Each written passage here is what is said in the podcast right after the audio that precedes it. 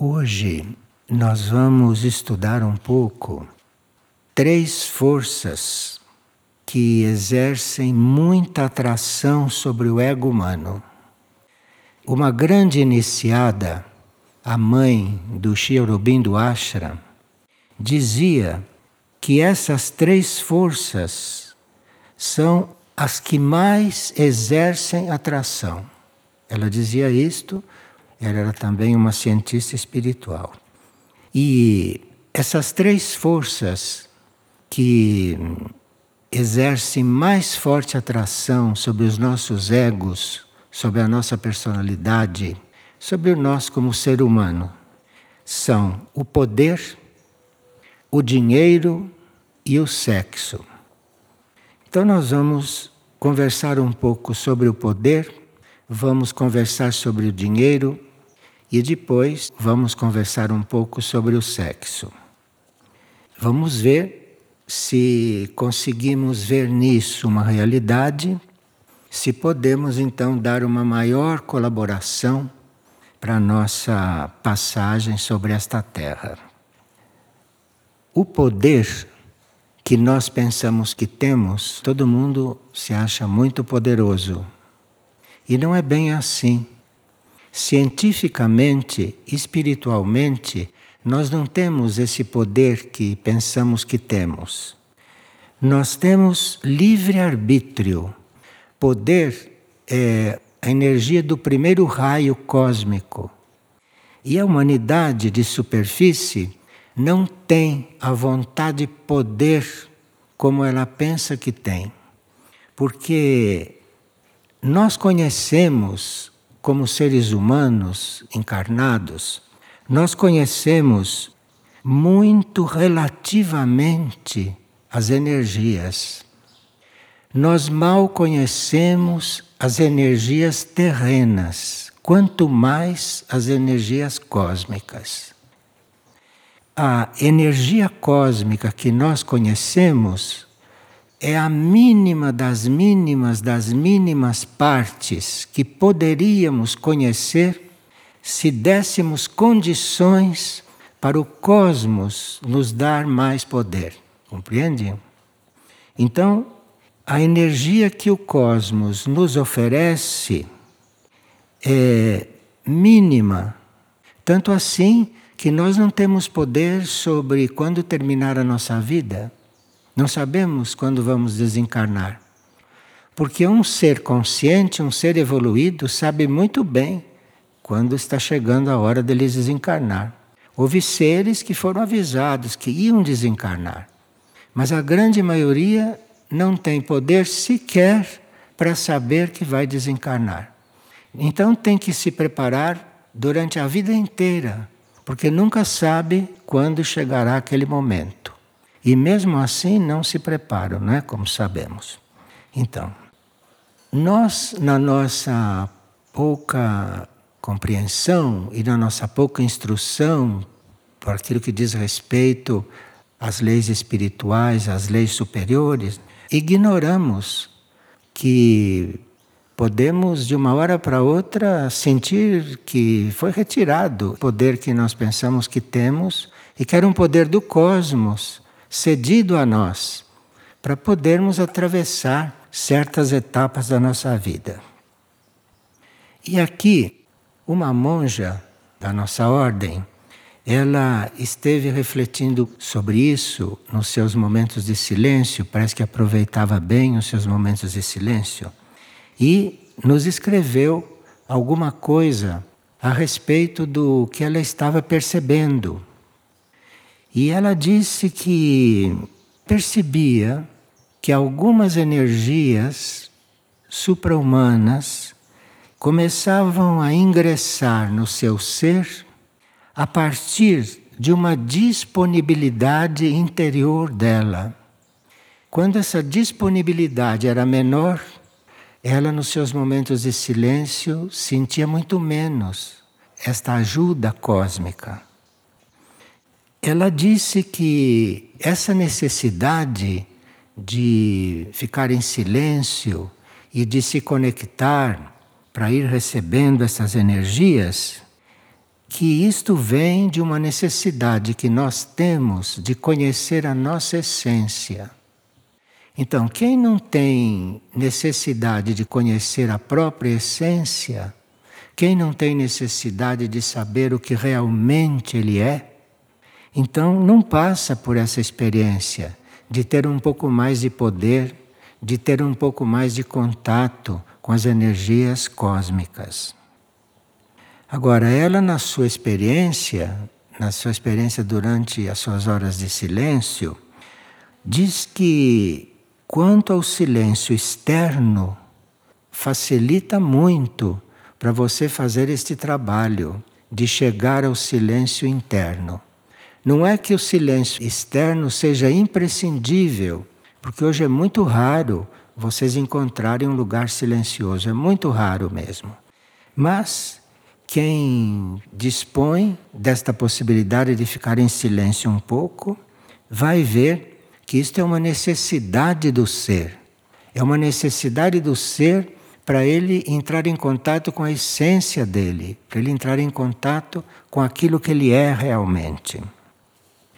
E ela disse que quando se chega a esse silêncio, isto dá um maior aprofundamento interior e a gente começa a ficar mais seguro com respeito a si próprio, a si próprio não como personalidade, a si próprio como ser. Começa então a perceber qualquer coisa de real, qualquer coisa de existente, qualquer coisa de superior dentro de si. E ela disse que o silêncio interior vem do aprofundamento do não envolvimento com o ser material. Veja, uma pessoa que começa preocupada consigo, tanto assim que procura silêncio para se compreender, se conhecer, vê que é do não envolvimento com o ser material, é do não envolvimento com esse ser pessoal que nós conhecemos, esse ser personalidade, esse ego, é do não envolvimento com isso que se começa a sentir o silêncio interior. Então, o silêncio interior não começa com repressão, não começa por ficar calado, coisa que a gente também não consegue muito. Quer dizer, a gente não consegue por repressão, não consegue por uma determinação. A gente consegue é quando começa a deliberadamente não se envolver com o ser material, não se envolver consigo no nível pessoal. Veja que isto foi uma experiência que uma monja está fazendo parte da nossa ordem que chegou a reconhecer isso nos seus exercícios de silêncio. O que nos possibilita viver na forma física, concreta, material e estar ao mesmo tempo ativo no plano invisível é o silêncio interior. Então, se busca o silêncio interior, quando esse silêncio interior começa realmente a acontecer e ser percebido, aí é que nós começamos a reconhecer começamos a perceber a realidade invisível. E conheceremos sim esta realidade invisível dentro de certos limites, dentro daqueles limites que o universo nos abre as portas para isso. E ela disse que na experiência dela conseguiu detectar algumas algumas condições para que ela pudesse começar a sentir esse silêncio interior quando se apartava e fazia esses trabalhos que os monastérios estão propondo, aliás, né, de ficarmos duas horas disponíveis todos os dias para o que vier a acontecer. Então, a experiência dela, trabalhando isso, disse o seguinte: é a gente nunca se esquecer nunca se distrair de que tem uma meta maior. A gente nunca esquecer disso, porque todos nós que estamos no caminho, ou todos nós que estamos em um certo grau de caminho, não deveríamos esquecer nunca de que temos uma meta maior. Porque apenas a gente esquece disso, começam a entrar aquelas forças dos corpos, da matéria, da vida, das nossas relações, da civilização, começam a entrar essas forças que hoje são mais dissociativas do que nunca. Essas forças estão agindo deliberadamente para nos dissociar de qualquer contato interior que estejamos procurando fazer. Uma pessoa hoje, uma pessoa normal, tem muito mais dificuldade para fazer uma vida de oração do que tinha séculos atrás. Hoje as dificuldades são maiores porque todas as forças involutivas estão completamente soltas e livres para nos distrair e para fazer com que desistamos das nossas metas. Hoje essas forças estão livres como nunca. E a hierarquia espiritual que nos guia, a hierarquia espiritual que nos instrui, já repetiu muitas vezes que nos está trabalhando nos níveis mais profundos para que a gente fique fortificado para conseguir vencer esta luta que existe aqui nos planos materiais, nessas dimensões nas quais nós vivemos e temos os nossos corpos. Mas aí, esta monja, além de nos enviar isto que ela sentiu que não tinha mais como esquecer da sua meta maior. Se ela por acaso se distrai um pouquinho, ela logo é lembrada por algo dentro dela que começa a falar. O segundo ponto é não compactuar com o desequilíbrio psíquico que está sempre em torno. A experiência dela é que há um desequilíbrio psíquico em torno. As pessoas estão ficando desequilibradas psiquicamente e não percebem. Mas aquele que se mantém equilibrado e aquele que se mantém alinhado, daqui para diante, vai perceber quanto desequilíbrio existe na humanidade de superfície, que ela mesma não percebe. Então, não compactuar com o desequilíbrio psíquico que está sempre em torno. Por isso, ela diz: cuido dos pensamentos para que não encontrem afinidade com o que existe ao redor.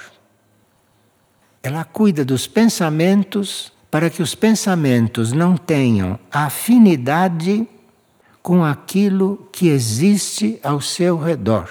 Ela naturalmente não está se referindo à vida monástica, mas ela está se referindo ao mundo em geral, porque os monges e as monjas não são prisioneiros do monastério e acabam tomando contato com o mundo em geral. E o terceiro ponto, ela diz: liberar-se das próprias ideias. Veja, para você chegar a um certo contato interior. Contato interior não significa mente. Contato interior é algo mais ou menos aqui nesta região do cardíaco, não é na cabeça, não. Então, liberar-se das próprias ideias. Se nós nos dedicarmos realmente a uma vida de oração, e se nós realmente conseguirmos orar, se nós realmente conseguirmos aquele hábito, conseguirmos aquela possibilidade de ser chamado para oração, de começar a orar e nos sentirmos orando, aqui nós vamos sentir necessidade de nos libertarmos das próprias ideias. Veja, é o contrário da educação que a gente recebe normalmente. Mas você sabe que é uma ideia humana que está vindo, e você então gostaria de se liberar dela, porque você já começou a sentir o, o silêncio interior. Antes de ter um mínimo sinal de silêncio interior, vai ser muito difícil que você queira se liberar de todas as suas ideias. Mas é isto o que a hierarquia nos ensina de outra forma: é nós nos entregarmos para leis maiores, é nós nos entregarmos para uma perspectiva de vida em um outro plano, em outro nível.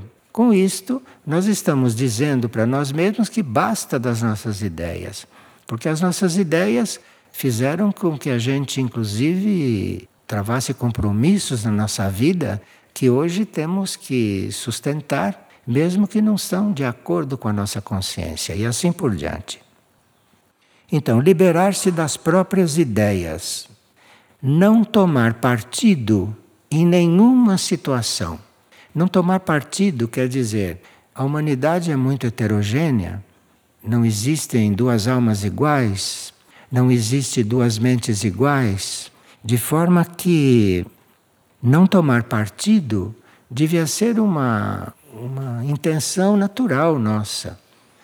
Porque a gente vê a divisão não entre positivo e negativo, entre masculino e feminino, a gente vê essa dualidade em tudo, porque é feita de dualidade a nossa vida também. Então, não tomar partido quer dizer você não não ficar de um lado nem de outro. Se existe um contraste na sua frente, se duas pessoas não estão de acordo, ou se existem divergências, é muito importante não tomar partido. Não tomar partido não quer dizer que eventualmente você não entre em ação, mas você entra em ação de alguma forma para manter a harmonia ou porque teve algum sinal de que tem que interferir, mas se lembre de não tomar partido, porque tomou partido, terminou o silêncio.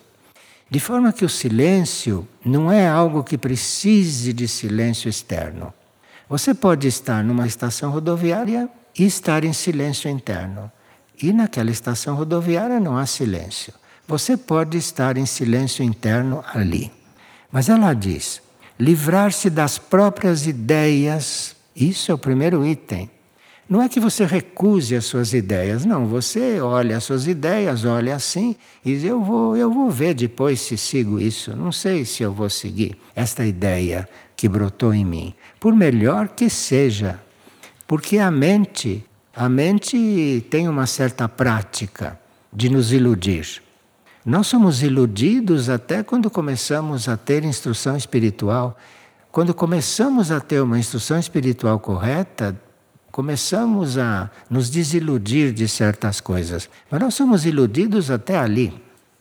Então, liberar-se das próprias ideias, não tomar partido de nada.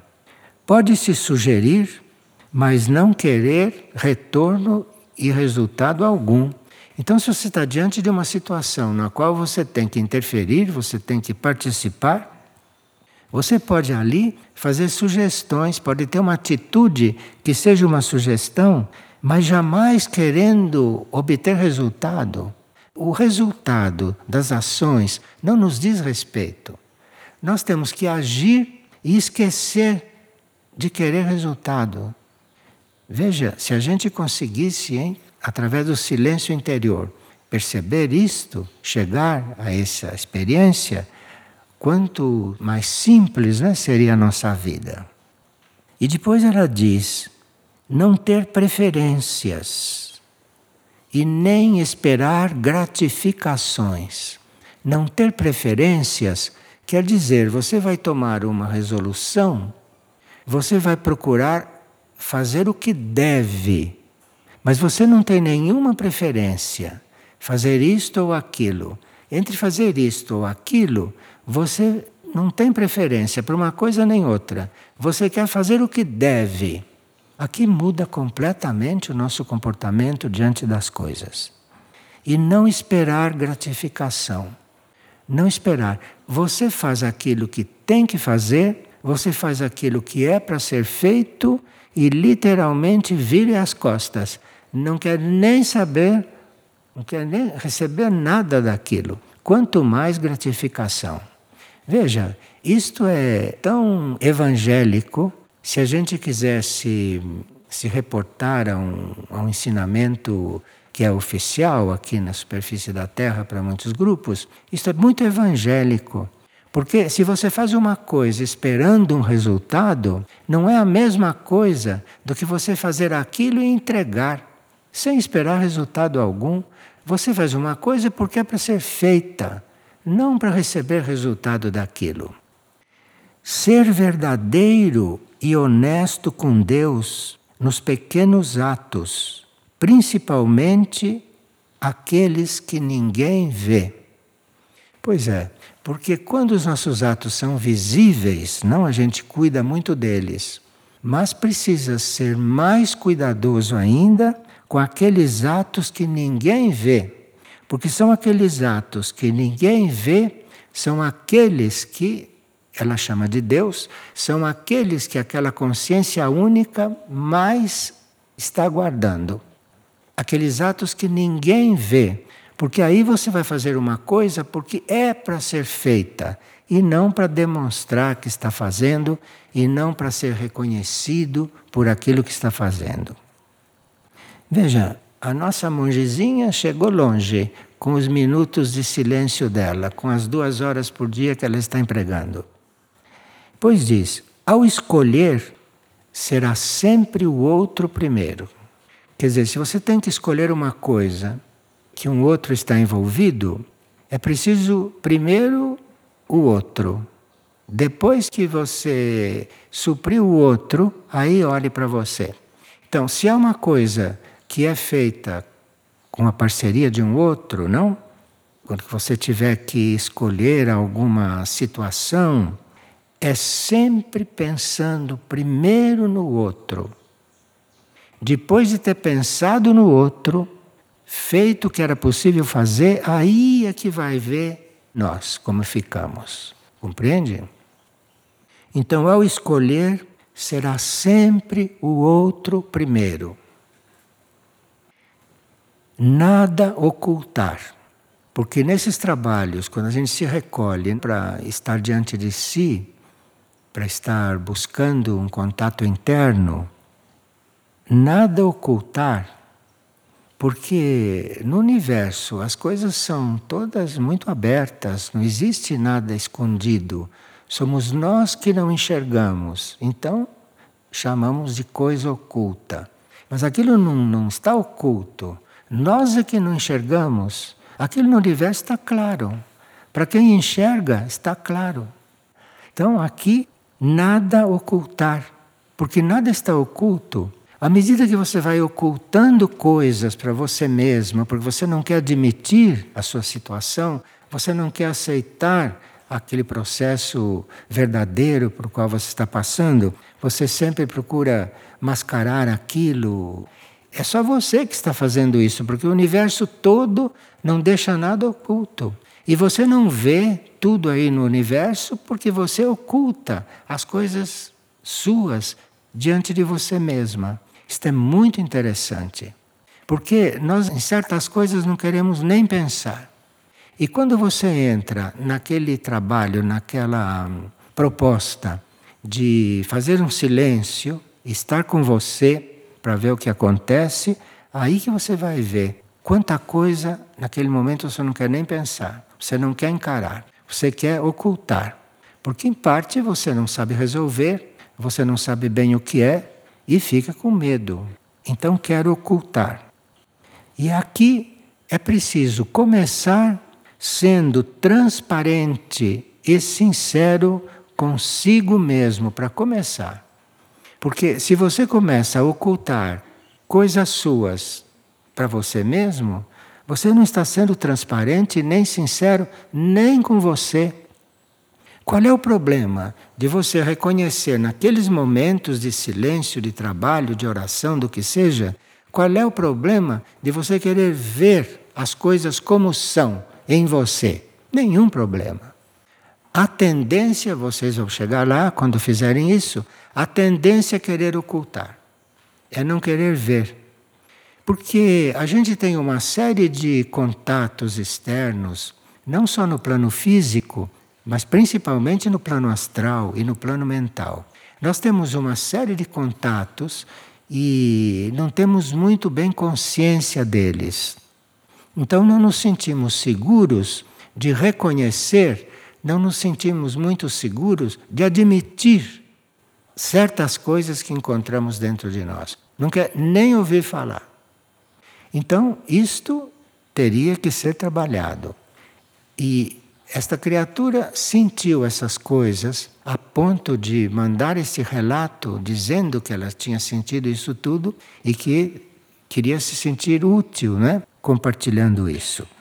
Então, nada ocultar, ser transparente e sincero consigo mesmo.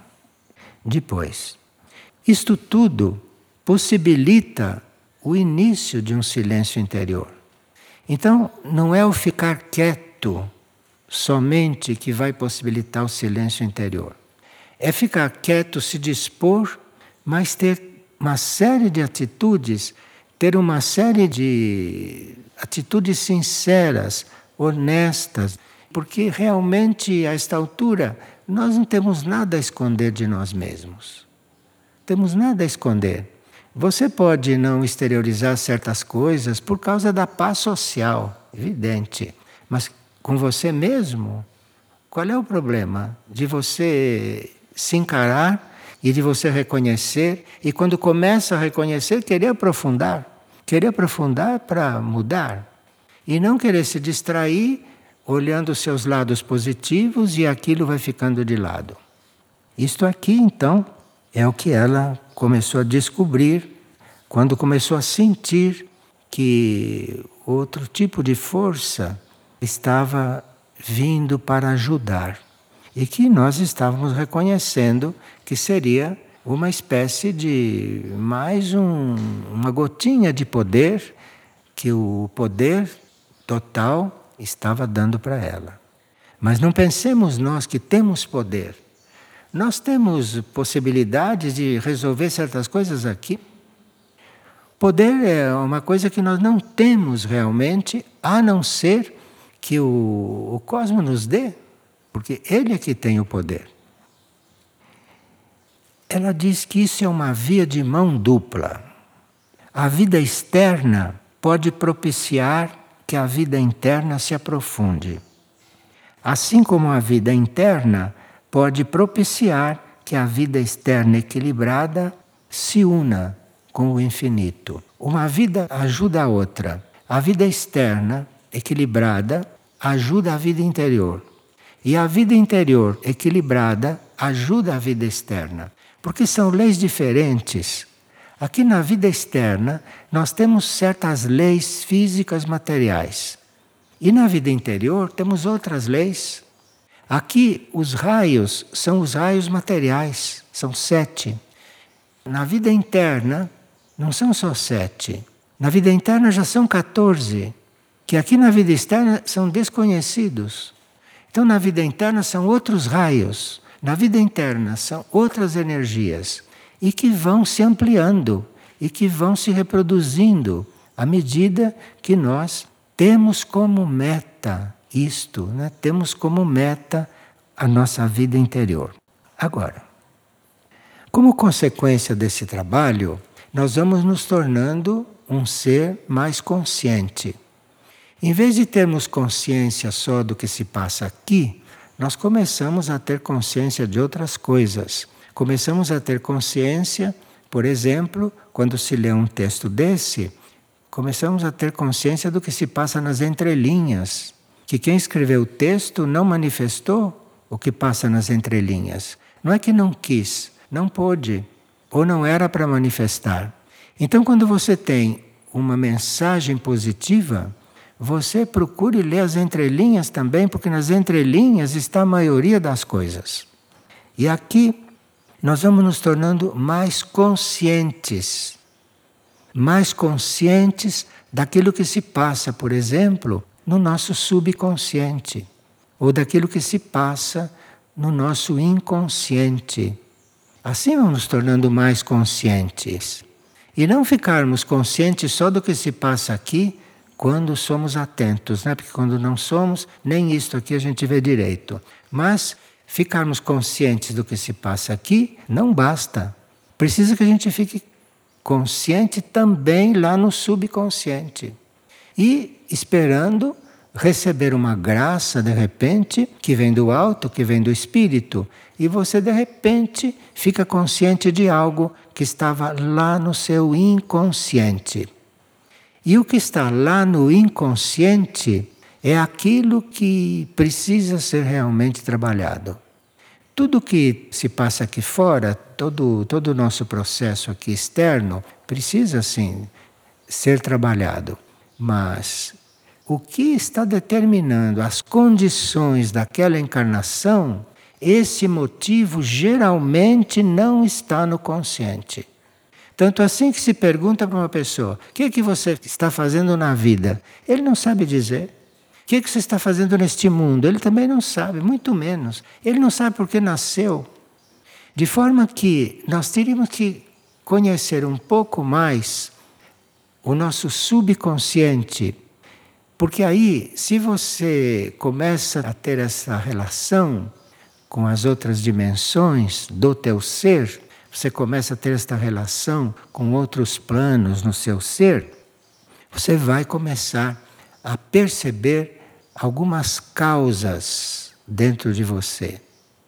Tem gente, por exemplo, que adoece, se trata, cura e não sabe por que ficou doente. Pensa que ficou doente por essas coisas que a medicina explica. Mas não foi, não. Você ficou doente porque faltou contato num certo momento, numa certa circunstância, faltou contato demais com uma área do teu interior que você já tinha ali uma porta aberta. Então você ficou doente. Então aqui você precisa ter consciência, pelo menos do porquê você ficou doente. O que que te levou a ficar doente. Isso a medicina não diz. Medicina dá causas físicas, mas não diz para você qual foi a causa dessa doença. E você tem que chegar ali, ali para compreender o que se passou e para eventualmente não repetir aquilo. Mas isso você só vai colher lá no seu subconsciente ou, nos casos mais graves, lá no inconsciente. Então, isso já acontece sem que o ser faça nada conscientemente. Você conscientemente quer isso. Mas aí, se você quer descobrir mesmo as coisas que você tem que transformar, se você quer mesmo que alguma coisa emerja do teu inconsciente, aí você tem que fazer o contrário. Você tem que parar de trabalhar com isso. Você tem que parar de trabalhar. Porque se você chegou num bom ponto, é saber que isto tem que ser a meta da sua vida. Se autoconhecer para poder ser aquilo que você é no seu espírito, aquilo que você é na sua essência. Mas quando você chegou nesse ponto e não tem dúvida disso, você tem que parar de insistir nisso, porque aí já é a mente. Aí já é a mente que insiste para continuar te sugerindo coisas, embora ela esteja insistindo num ponto que é contra ela, mas o que ela quer é continuar comandando, o que ela quer é continuar dirigindo.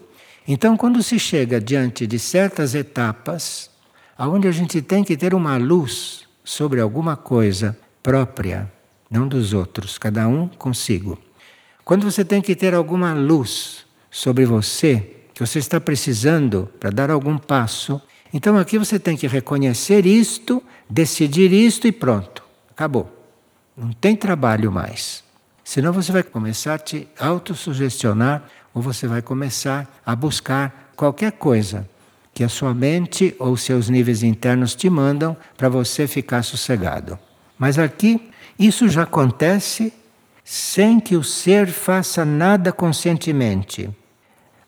Mas se houver esforço para essa colaboração, a tarefa pode se ampliar. Quer dizer, você não quer mais nada, mas você quer colaborar. Você quer colaborar com um processo. Com um processo que na realidade é da humanidade, porque a humanidade é una.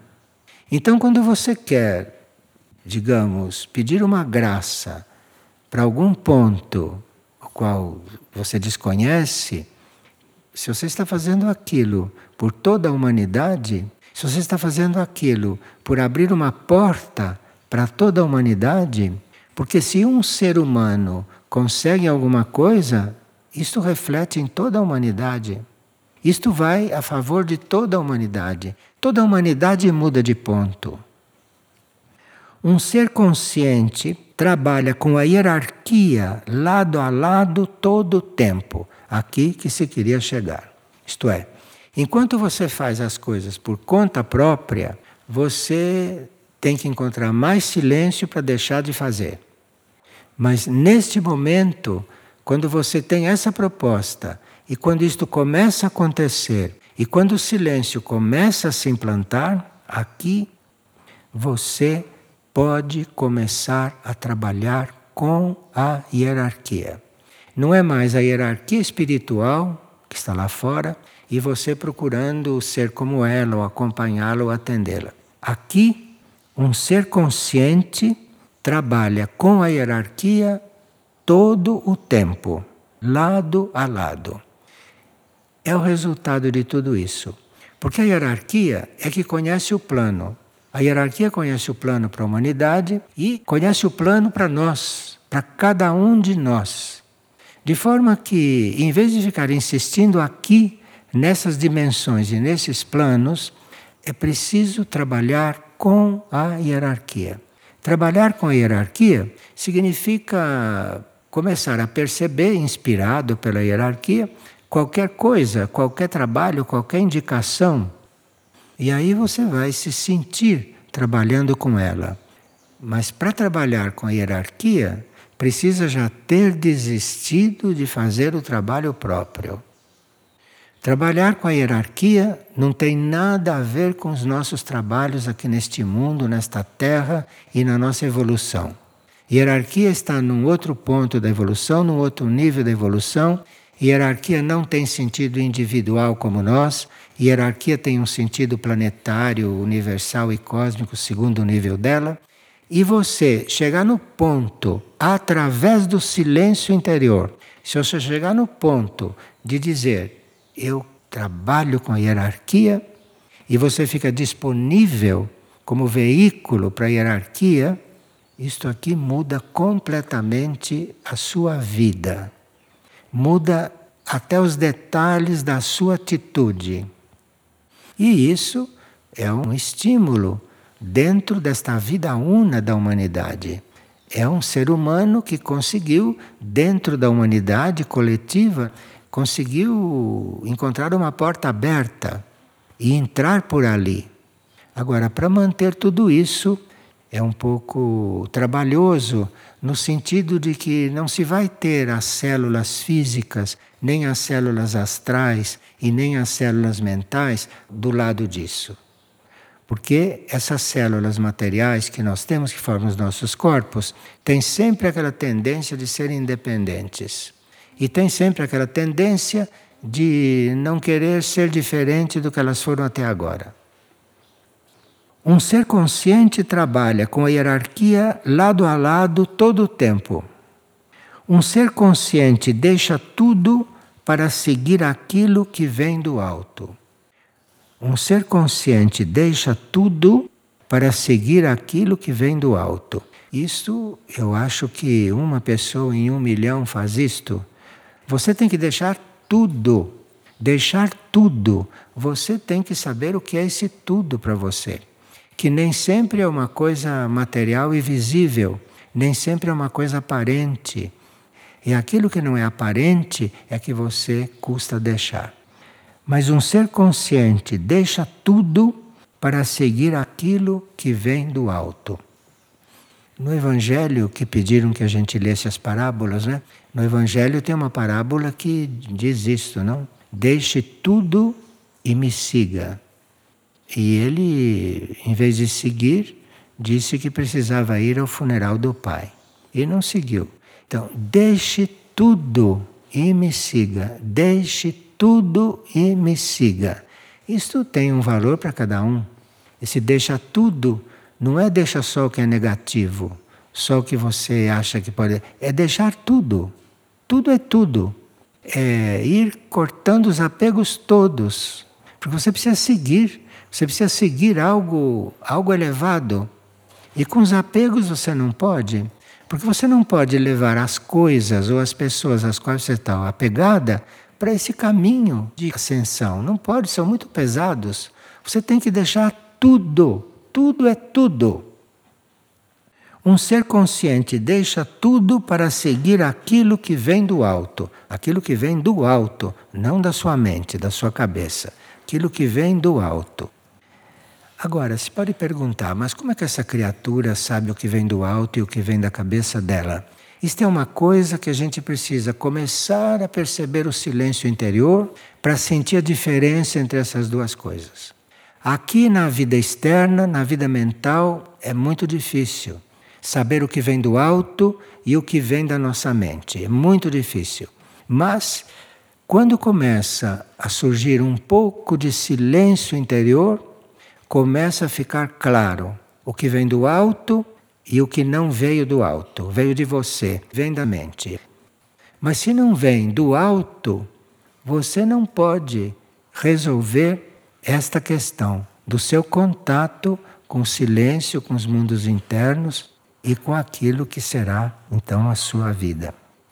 Então, um ser consciente aprende que tudo o que o rodeia é uma oportunidade que vem do alto, para mais alto subir. É uma oportunidade que vem do alto para mais alto subir, não para ficar na mesma e nem para voltar a ser como era. É uma oportunidade que vem do alto para mais alto subir. Isto para nós é uma espécie de estímulo para nós estarmos procurando com mais, com mais interesse o silêncio interior. Porque a gente tem oportunidade de fazer silêncio, mas mesmo tendo oportunidade de fazer silêncio, acaba fazendo barulho, acaba ficando no barulho, acaba não fazendo silêncio. E nós precisaríamos amar um pouco mais essas oportunidades de silêncio, mas precisaríamos amar o silêncio. E quando se vê alguém que é como nós e que de repente entra em estados que não são bem deste mundo e destas leis materiais, isso nós teríamos que ficar sabendo, porque se ela é igualzinha a nós, se não é nada mais do que nós, por que que chegou? Bom, ela disse na primeira linha que é não perder-se da meta maior, não esquecer da meta maior. Você não esquecendo, a própria meta te manda energia. Você não esquecendo da meta, Digamos que a sua meta seja contatar os mundos superiores, a sua meta seja servir com a hierarquia. Parece impossível, você não tem força para isso. Mas da meta lhe vem a força. Da meta é que vem a força. Então precisa ver qual é a meta e até que ponto você está seriamente nesta meta. Porque tendo a meta, estando seriamente, de verdade, realmente na meta, da meta vem a força que você não tem agora. Isto nós já estudamos há muitos anos, que é da meta que vem a força. Mas parece que isso tem que sempre ser renovado, porque a gente sabe, mas as sementes descem lá para o inconsciente e ficam lá no inconsciente com a esperança de na próxima vida emergir. Então, ouve-se as coisas muitas vezes e até que isto se some com aquilo que nós já aprendemos, com aquilo que nós já fomos, porque quando nós encarnamos, nós esquecemos de quase tudo e recomeçamos tudo de novo, influenciados pelo mundo das formas e que às vezes tornamos a reencarnar sem nos lembrar daquilo que foi, daquilo que aconteceu ou daquilo que conseguimos recordar. Enfim, muitos estão me perguntando, mas eu não, não sei nem como compreender nem começar isto. Procure o silêncio, porque se o silêncio começar a acontecer em você, você vai viver essas coisas e muito mais. Dependendo da sua disposição de fazer silêncio, dependendo do amor que você tem pelo silêncio, dependendo do empenho que você tem de chegar ao silêncio, que seja um empenho maior do que você está falando e se mostrando. Precisa ver qual é a sua meta. Qual é a sua meta? Porque realmente tocando o silêncio, ou começando a tocar o silêncio, nós ficamos com uma possibilidade de transformações insuspeitadas. E aqui, um ser consciente aprende que tudo que lhe rodeia é uma oportunidade que vem do alto para mais alto subir. E as bênçãos celestiais são enviadas também através das situações da vida que podem ser sempre elevadas para estados cada vez mais puros e sublimes. Qualquer situação na vida pode ser elevada, a começar das situações mais baixas até as mais altas. Se há uma situação que apareceu na vida, aquela situação pode ser elevada. Então, surgiu uma situação na vida, ela surgiu para você elevar aquilo. Não para você ficar naquele nível e nem para baixar o nível. Surgiu a situação na vida, seja ela qual for, trate de elevá-la. Mesmo uma boa situação, trate de elevá-la. Não se conforme com ela. Trate de elevá-la.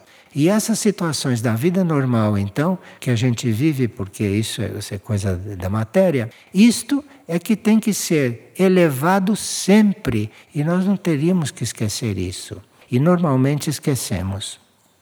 Isto tudo são as coisas que nos darão mais um pouco de poder para cuidar das coisas que temos que tratar, as coisas deste mundo, as coisas nossas, as coisas da nossa vida e principalmente as coisas da humanidade. Porque, como se viu nessa doutrina sobre o poder, as coisas da humanidade são aquelas que nós teremos que tratar e não ficarmos exclusivamente nas nossas coisas individuais.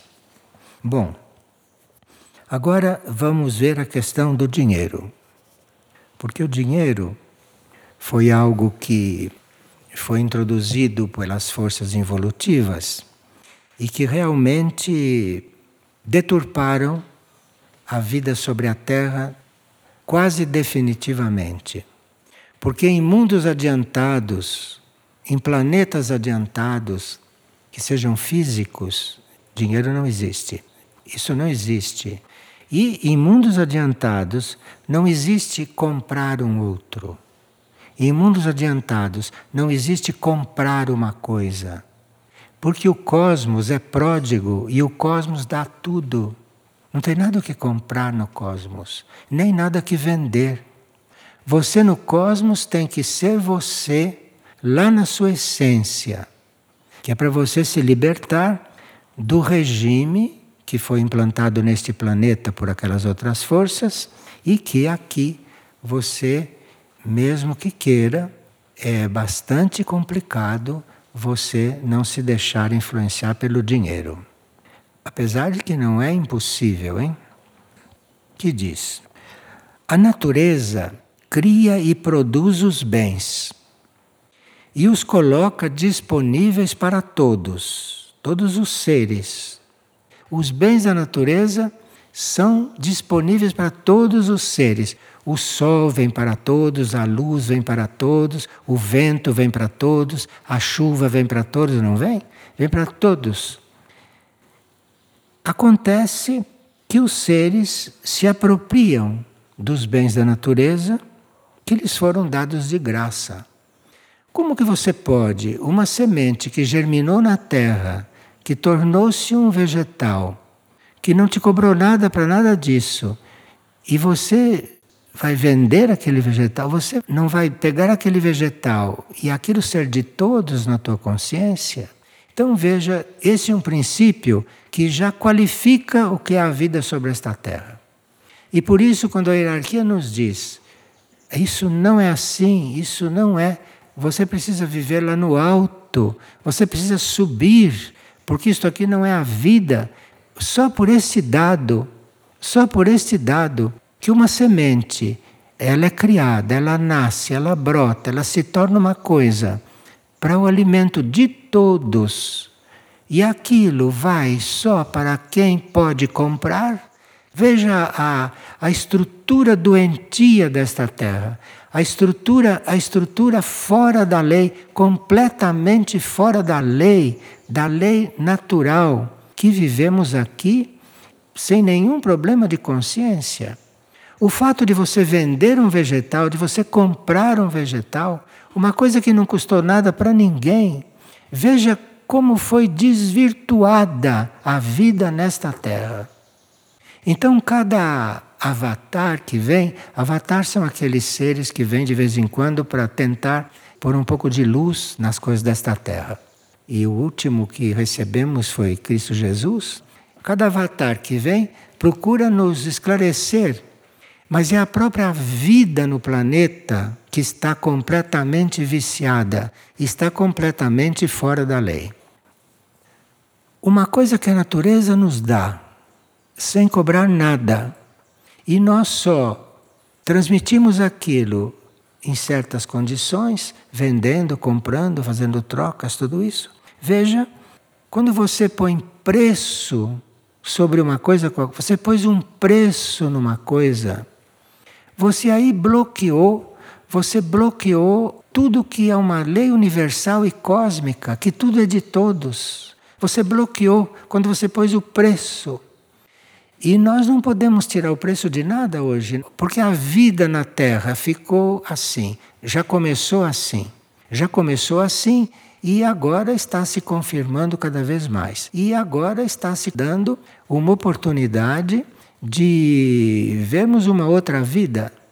De vermos uma outra vida porque estamos no final de um ciclo.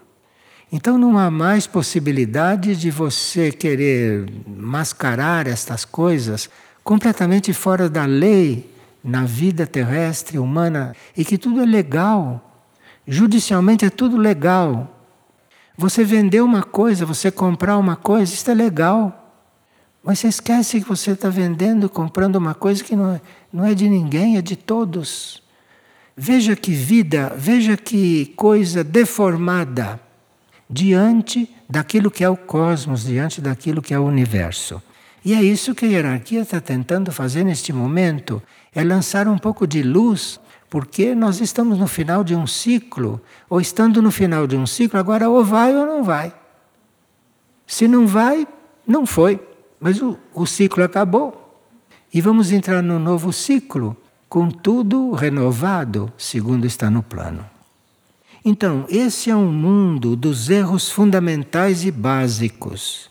A vida que nós vivemos, o mundo no qual nós estamos, aqui na superfície, é um mundo de erros fundamentais e básicos que as forças involutivas introduziram no planeta, deturpando totalmente a relação do homem com a lei da manifestação.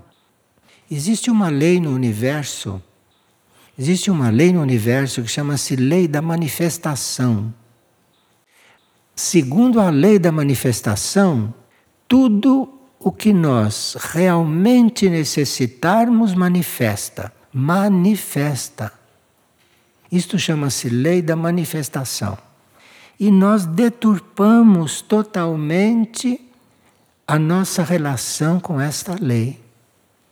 Porque se tudo o que nós necessitamos manifesta, foi preciso que a gente saísse muito do caminho, desde o princípio da Terra, para que não se manifestasse o que nós necessitamos. Compreende? Então, com base na falsificação desta lei, entrou o dinheiro, entrou tudo isso que vocês conhecem, porque é a nossa vida aqui. Então, a lei da manifestação cuidaria de manifestar a cada um o que cada um realmente precisa. Mas precisa ver qual é a sua meta. Porque precisa quer dizer precisa para se manter vivo. E não a lista de coisas que nós dizemos que precisamos e que são quase todas dispensáveis e que, se não viessem, seria melhor para a alma e para o espírito. Então, esse seria o princípio natural, que tudo é de todos. Então não há porquê, não há porquê alguém ficar privado de alguma coisa. E não é que fique privado porque a vida quer assim, é porque nós, nós nós deturpamos o sentido da vida o tempo todo. Acontece que o homem imagina necessidades que na realidade não existem. E aquele erro inicial, aquele erro de achar que a coisa é própria, aquele erro inicial acrescente mais esse, o de criarem falsas necessidades que nós mesmos imaginamos.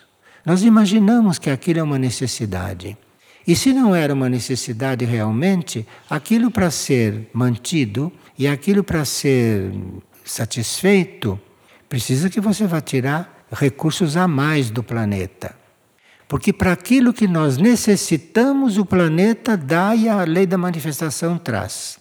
Agora, aquilo que a gente gostaria de ter, isto são todos recursos extraídos do planeta sem que houvesse necessidade.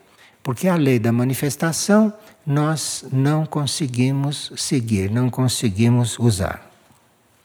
E assim foi se tomando uma civilização baseada na falsidade.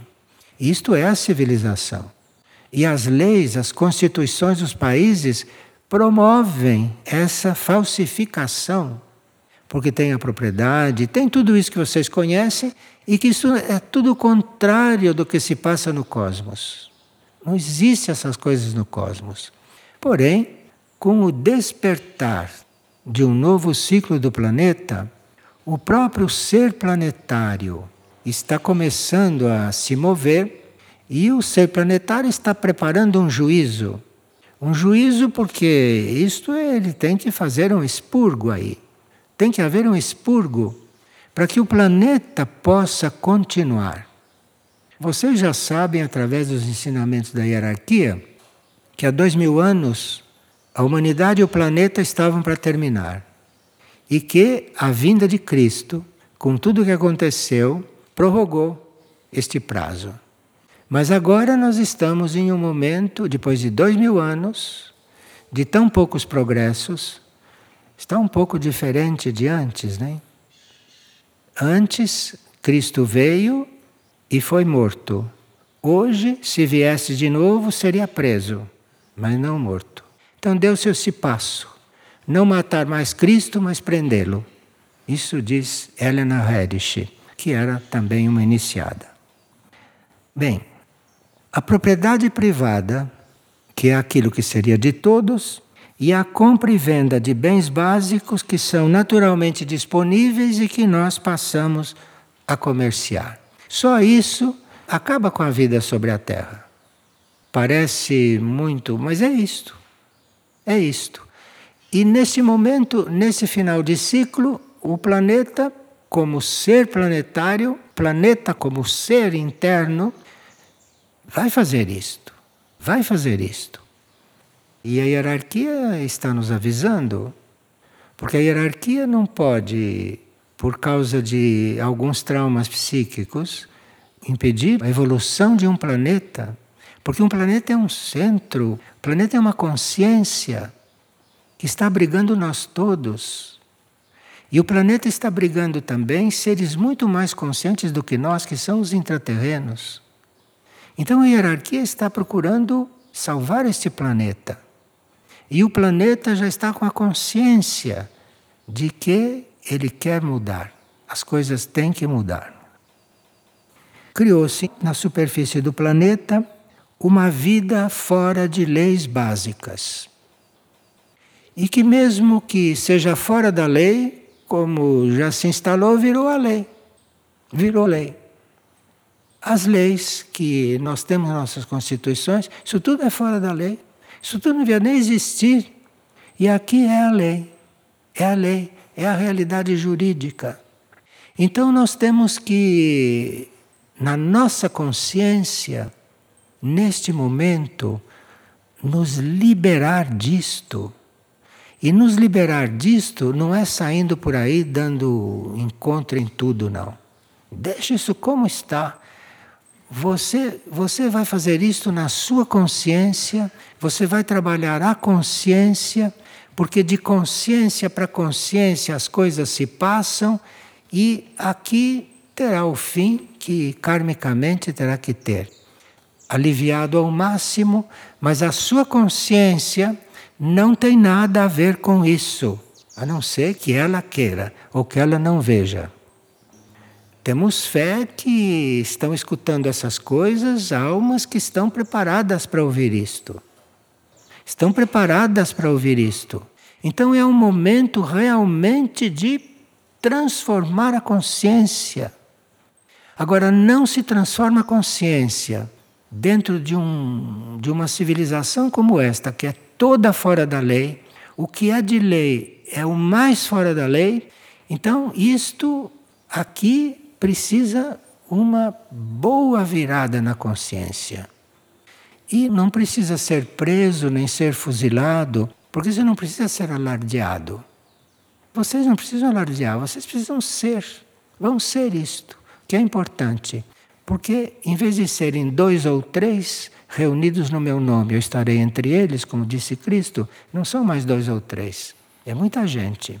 De forma que são coisas que contam. São coisas que contam. E com isso estaremos servindo ao planeta. Não mexendo com coisas que todo mundo vê, mexendo com a nossa consciência mudando aquela coisa lá dentro.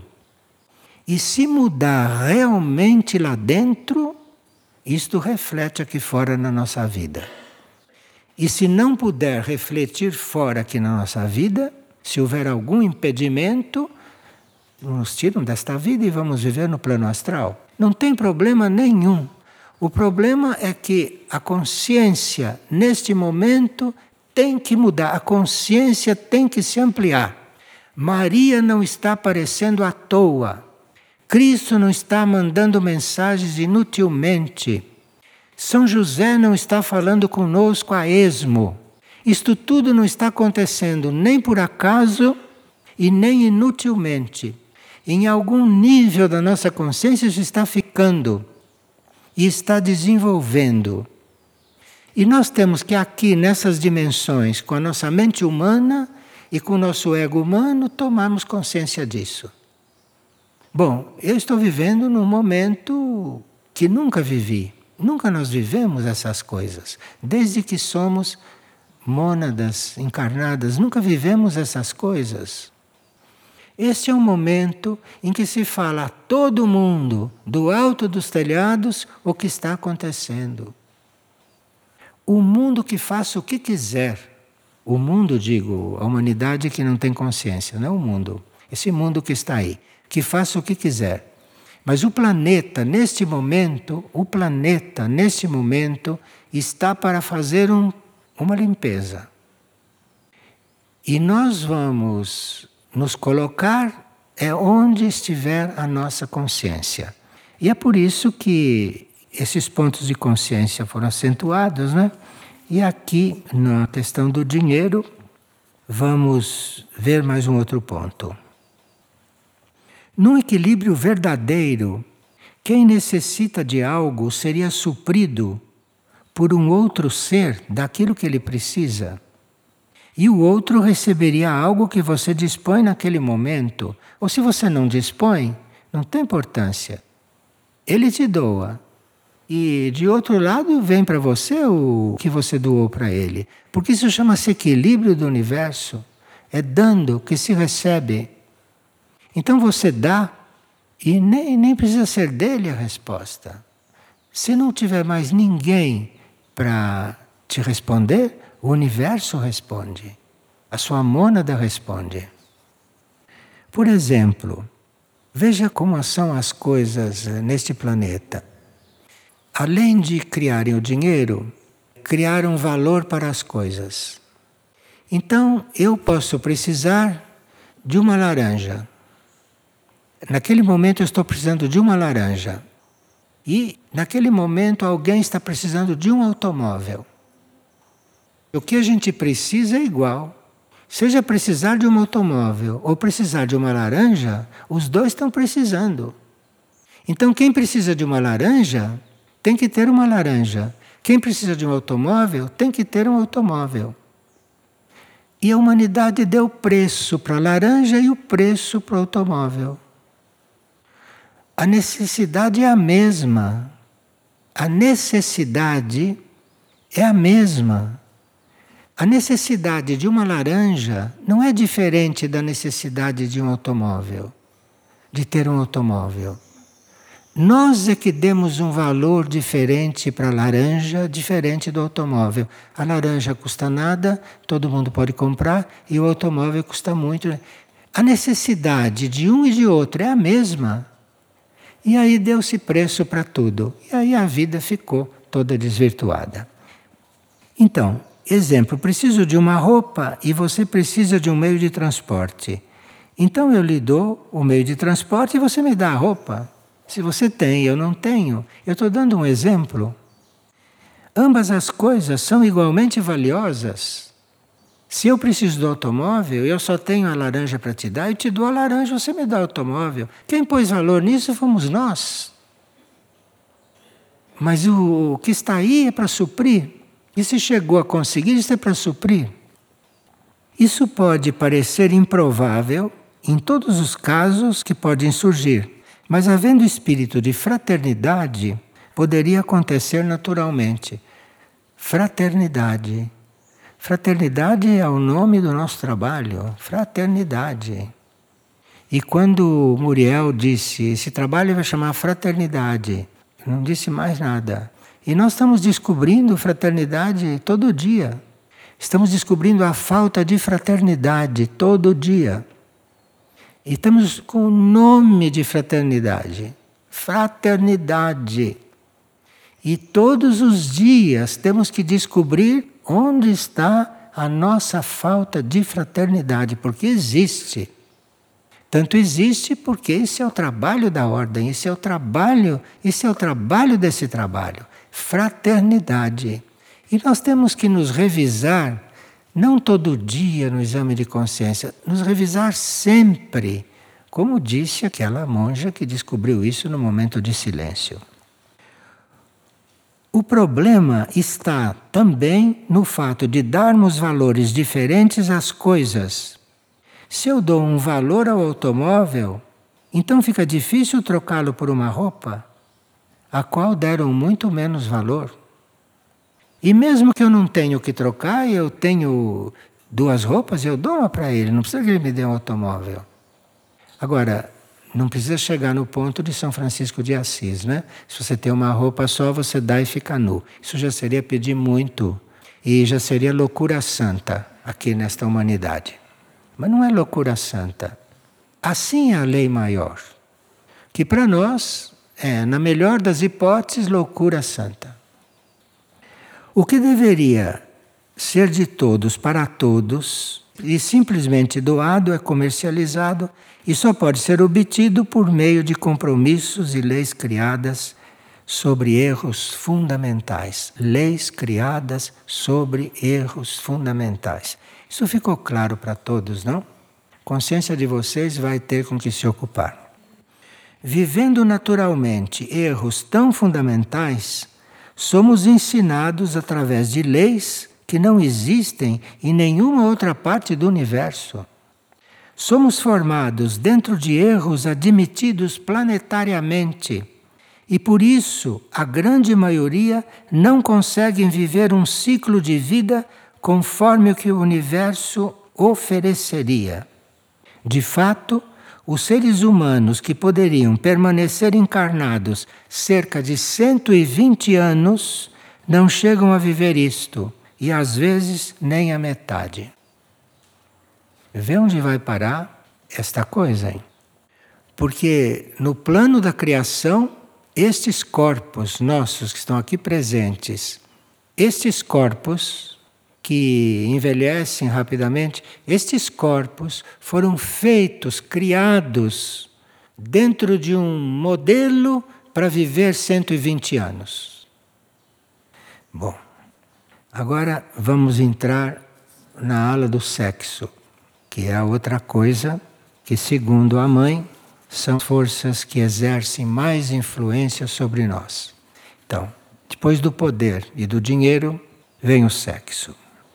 Aqui estamos com um assunto que na humanidade atual chegou mesmo a ser crítico.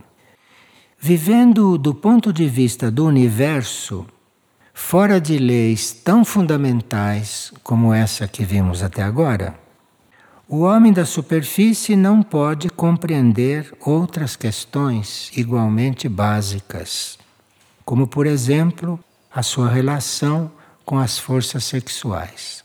E a mãe do ashram colocou o sexo no mesmo plano do engano sobre o poder e do engano sobre o dinheiro. Seres que passam pela Terra e que viveram fora desses compromissos com o poder e com o dinheiro, porque houve seres raríssimos que não se comprometeram nem com o poder nem com o dinheiro. Conseguiram. Alguns foram para o deserto e outros não chegaram a ir para o deserto, mas ficaram fechados lá em alguma coisa e conseguiram. Francisco de Assis é um que todo mundo conhece. Então, seres que passaram pela Terra e que viveram fora desses compromissos com o poder e com o dinheiro, conseguiram viver e manifestar sua relação normal com o sexo. Relação normal com o sexo, segundo o tibetano, que é um mestre lá do Himalaia, segundo o tibetano, a relação normal com o sexo é a seguinte: a nossa energia sexual está na base da coluna, naqueles órgãos ali embaixo. E esta energia vai subindo pela coluna. Esta energia vai subindo pela coluna e você deixa ela subir. Essa é a sua relação correta com ele. Ela vai subindo, ela vai subindo, ela vai subindo, vai subindo e deve chegar no alto da sua cabeça. Porque ela é a energia material criativa. Não sei se todo mundo deixa ela chegar na cabeça. Acho que não. Mas essa energia é para subir e chegar na cabeça. E como ela é criativa, e ela vai criar o contato supremo lá em cima, por onde ela passa, ela vai sendo criativa, ela vai curando, ela vai ampliando. E então o que os tibetanos, o que aqueles seres têm a dizer sobre o sexo é o seguinte: se você nasceu para procriar, a uma certa altura você tem que usar o sexo, procria e pronto. Mas o sexo, você não tem que pensar nisso. Você tem que pensar nisso se você for procriar. Na hora de procriar, você tem que usar. E houve já seres, houve seres sim, que fizeram isso.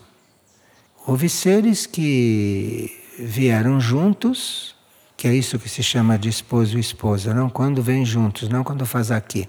Então, os seres que vieram juntos e que na hora de colaborar na lei da procriação fizeram sexo. Pronto. Mas antes e depois, isso não existe, acabou acabou.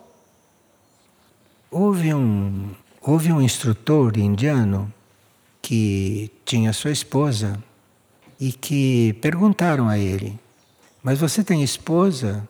Como é isso com sexo?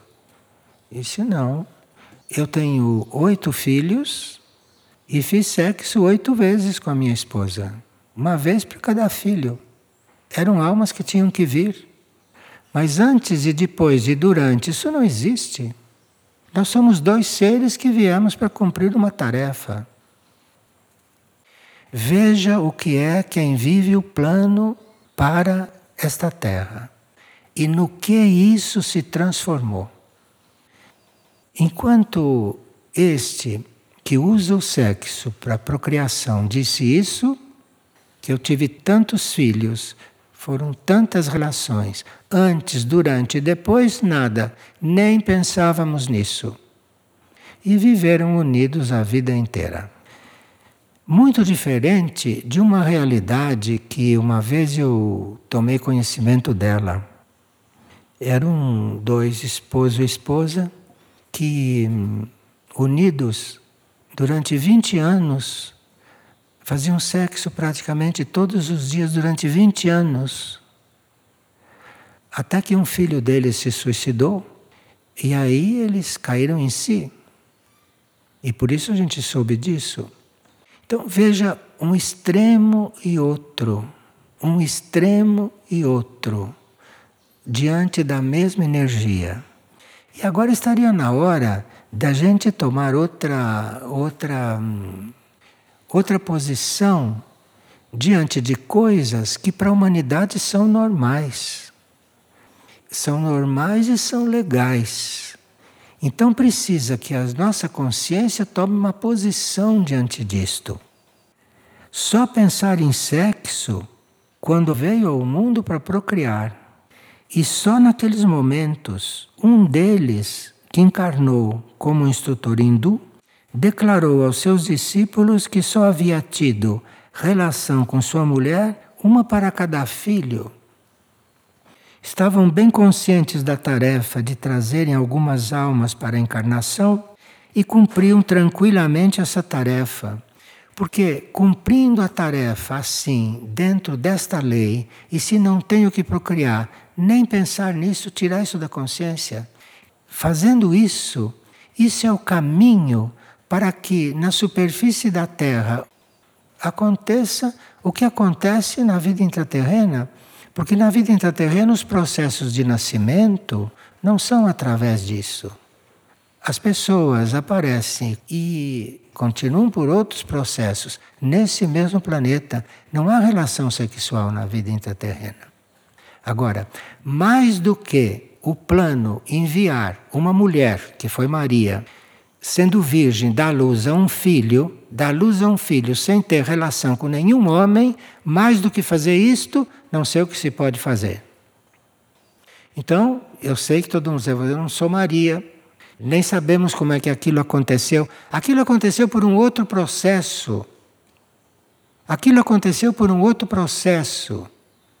E que se aconteceu na superfície da Terra materialmente, é porque abriram a porta para que a evolução cogitasse disto. Agora, como vai ser na superfície, não sabemos. No mundo intraterreno já não existe. E aquilo continua. E aqui, na superfície, já foi demonstrado que isso é possível. É uma coisa que podem dizer que não se entende, que foi uma coisa especial, milagre, mas aconteceu. Aconteceu porque Maria tinha corpo físico como qualquer mulher. E aconteceu. E teve um filho sem ter nenhum contato carnal com nenhum homem. E nem contato de outro nível com o mesmo homem. Porque o marido se dizia casto. Bem, então nós estamos num momento para isto tudo retornar de forma tão viva entre nós com essas aparições para isto tudo ser trazido assim, como se fosse uma coisa a qual nós não demos atenção, porque nós estamos cansados de saber dessas coisas. Mas aí diria, como que uma mulher pode ficar fecundada e dar à luz sem ser pelo processo de todas as mulheres? Porque ciclicamente a criação manda novos padrões. A criação manda novos padrões e com a consciência, nós assumimos ou não esses novos padrões. Digamos que o padrão seja teórico, mas você assume aquele padrão. A humanidade assumindo aquele padrão, ou dois ou três, não precisa mais, ou dois ou três assumirem aquele padrão, com a consciência, uma já, já fez, já realizou. Aquilo é o suficiente para dar uma resposta ao cosmos, dar uma resposta ao universo, que pode ser isto nesse planeta. Porque isso já aconteceu com Maria, pode acontecer com outras mulheres, mas qual foi o processo? Que lei é essa? Como é que isto acontece? Para nós sabermos disso nos nossos momentos de silêncio, Precisa que a gente se disponha não só a se interessar por isso, mas se disponha a vir a ser isto. Compreende? É preciso que neste momento planetário, do final de um ciclo, ciclo que já está esgotado, para o início de um outro ciclo que poderá vir com novos padrões, é preciso que a nossa consciência, nesse momento, diga sim. E só tem que dizer sim, porque outra situação como aquela, não sei como será. Acontece que você pode desperdiçar essa energia sexualmente ou pode desperdiçá-la também com o pensamento, porque a energia sexual vai subindo, vai subindo e você pode pensar. E com o pensamento é como se tivesse feito. Esse é outro detalhe que a gente não quer nem ouvir falar. Então diz, mas eu já vivo em castidade, eu já vivo aguardando os novos padrões, eu já vivo num monastério, eu já tenho voto de castidade. O que mais precisa? Mas precisa ver se você fez tudo isso também na sua mente. Se você fez tudo isso também nos teus corpos internos. Aqui no físico é muito fácil. É só decidir, resolver, não falar nisso e vai. Mas e internamente?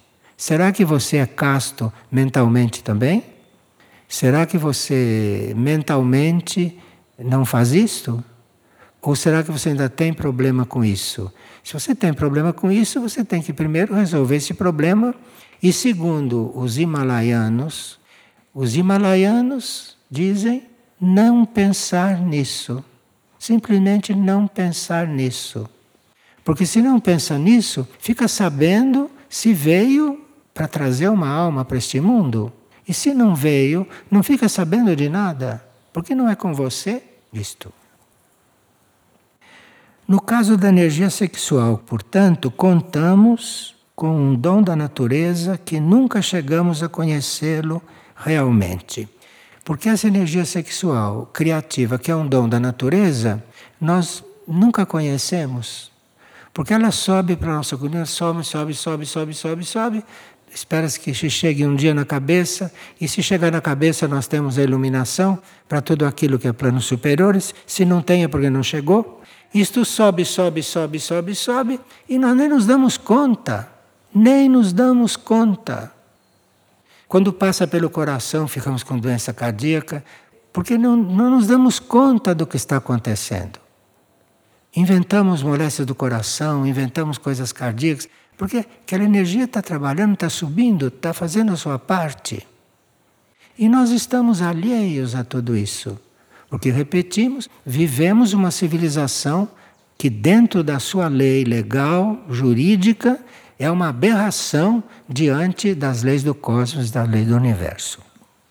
Então, grandes místicos que deixaram essa energia completar sua ascensão chegaram a experimentar, por exemplo, o amor divino. Nós não temos falado muito em amor divino nesses dias? Temos, né? Pois é. Amor divino é o resultado desta energia que subiu e chegou nos seus níveis superiores. Isso é o que teria acontecido você neste momento sentiria amor divino. Você sentiria amor pelo divino. Como não sentimos, nem sabemos o que é o divino e muito menos sabemos o que é amar divinamente, porque o nosso amor é aqui para os nossos semelhantes, ou o nosso amor é pelas nossas ideias, mas amor divino, amor divino. Isso seria o fim desta energia trabalhando nos nossos corpos. Temos a condição de sentirmos amor divino. Em outras palavras, amor a Deus, que nós dizemos que temos. Mas o amor que nós damos para Deus é o nosso amor humano, esse amor que nós temos. Não é esse amor que subiu e no alto da cabeça virou uma luz.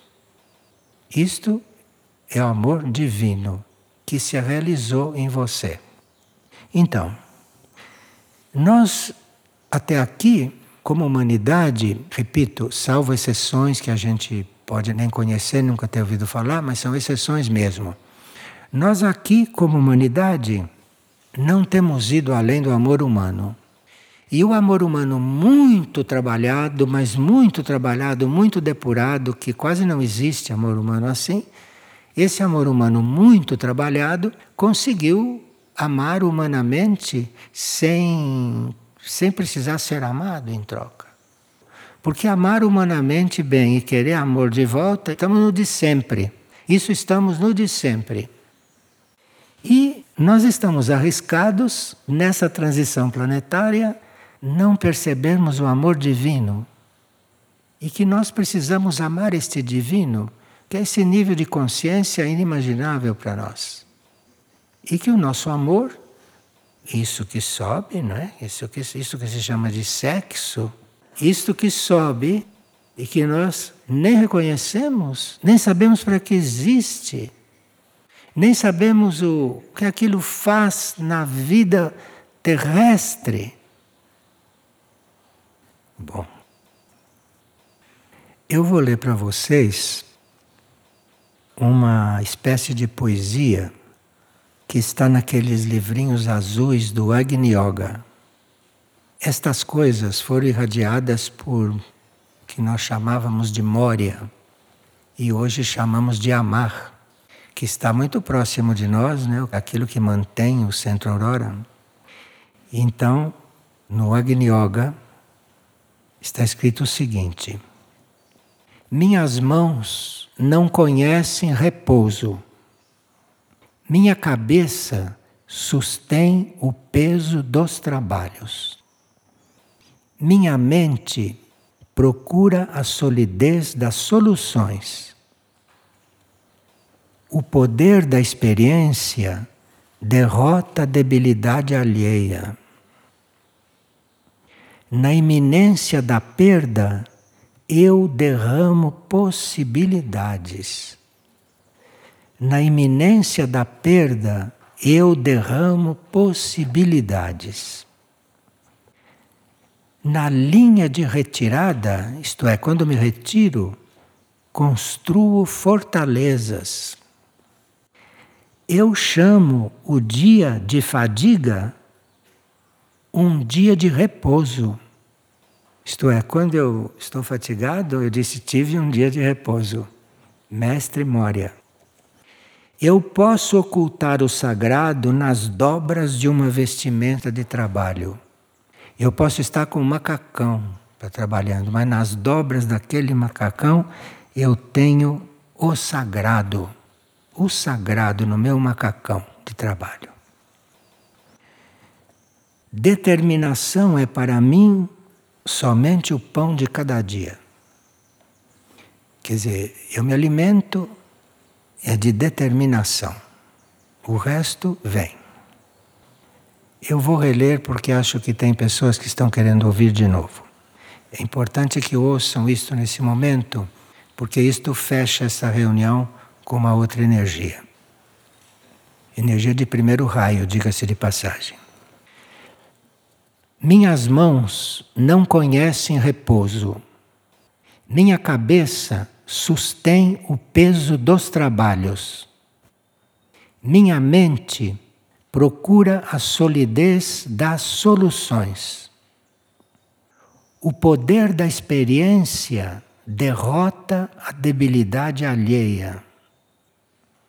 Na iminência da perda, eu derramo possibilidades. Na linha de retirada, eu construo fortalezas. Eu chamo o dia de fadiga de dia de repouso. Eu posso ocultar o sagrado nas dobras de uma vestimenta de trabalho. Eu posso ocultar o sagrado nas dobras de uma vestimenta de trabalho. Determinação é, para mim, somente o pão de cada dia. Então, muito obrigado pela atenção de vocês, não é? E até quarta-feira, se Deus quiser.